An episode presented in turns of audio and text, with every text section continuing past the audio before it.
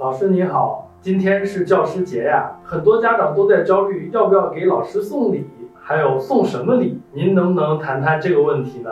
你好，你你是因为上次有个来访者失眠，失眠的原因好多个，其中有个原因就在啊想给老师送不送礼引发的，对吧？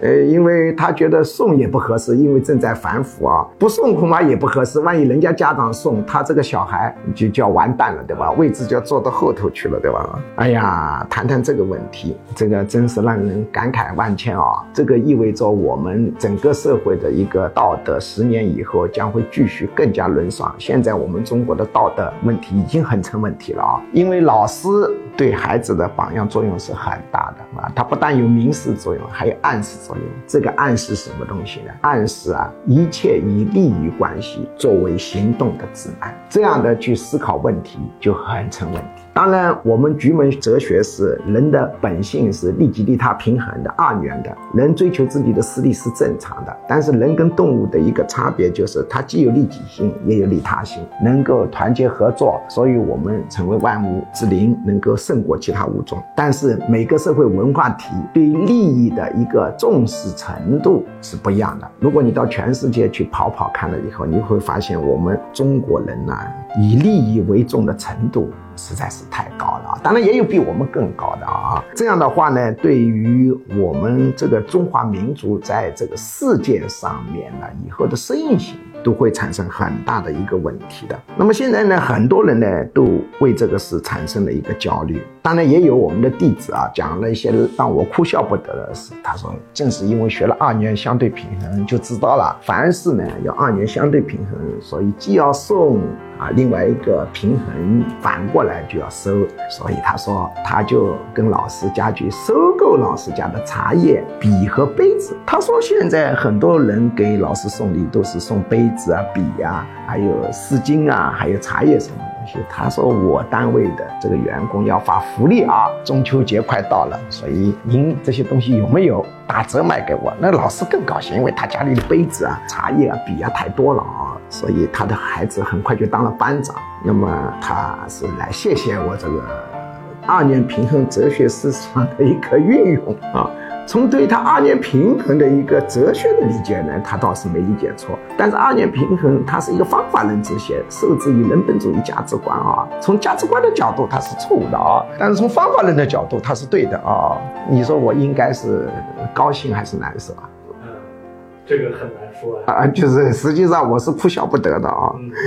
那么我们现在很多人给老师送礼啊，都希望能够做个前排啊，老师多关照关照啊，当个班委啊，啊，当班长呢。但是每个班班长班委就是这么一个名额，对吧？哈，大家都去要去当班长班委，各自怎么当法？所以我也听说了，有的地方这个班主任实在是平衡不过来，他收了礼嘛，只好宣布某某人啊，虽然没有当班。长，但是他享受班长待遇。你觉得这个班长待遇是啥内容啊？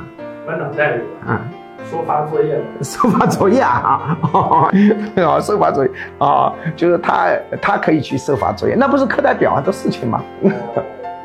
那那班长待遇好像是空掉了，我也不知道班长待遇是啥意思啊。当然，我们也发现了啊，在民办的学校里头，这个班主任收礼的现象就要轻得多，也不是没有，因为整个社会风气啊会互相感染的。你公办里头收礼，我民办里头怎么不收礼？但是呢，全世界的这个基础教育啊，都是以民办为主啊。当然，高等教育也是，我们都知道世界上最好的大学百分之八十都是私营的啊，公立大学。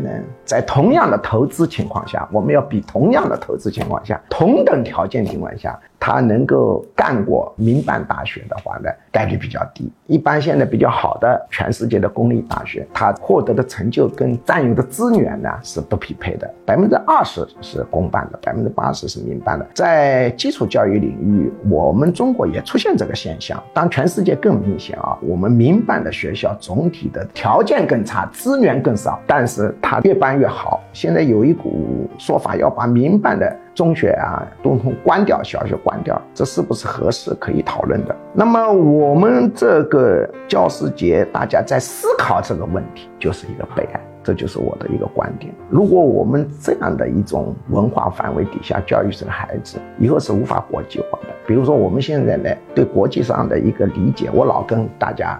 谈这个问题，因为我公共管理学很熟悉嘛，这方面的无论是学界、官界跟我来往也很多，我老谈这个问题。我们理解整个国际大社会是有问题的，因为我们理解国家与国家的关系就是没有永恒的朋友，只有永恒的利益。如果我们现在的孩子受到的这样的暗示，一切以利益为导向，长大了以后他走向领导岗位，走向世界，当然也是怎么理解国际关系。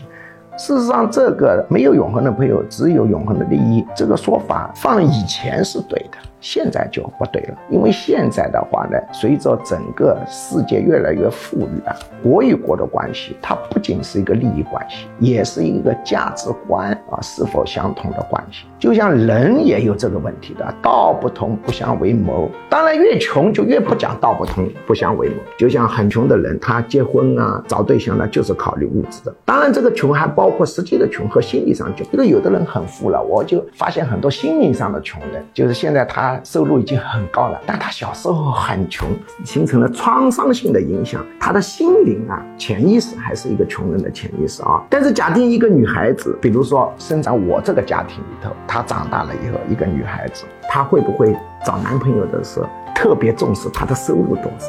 她不可能，她首先是要看她是否谈得来，两个人感情是否啊相投，不会简单的是从利益的角度考虑问题啊。呃，这个当然我们讲了跑了一点题，讲到了这个公共管理、国际社会的范畴。你你这样理解问题是怎么来的呢？就是从小受到的一个暗示和明示教育，这是非常不好的。因为我们到国外去转转就知道，你转多了就知道。我们现在为什么老是受到国际社会的一个供给？大家都爱跟我们啊打交道啊，因为我们理解这个国际社会。是从你从小受到的一个社会文化的暗示角度出发，认为只有永恒的利益，没有永远的朋友。也就是说，国与国之间一切以为了利益转，而价值观是没有任何余地的，不起作用的。实际上，现在价值观起的作用一部分，利益一部分，而且越富裕的国家，它价值观是否志同道合这方面的比重越大。你这个理解是错误的，你怎么能搞得好关系？这个老师这样的弄得大家送礼很焦虑啊！你问我什么态度？我的答案就是感到非常悲凉。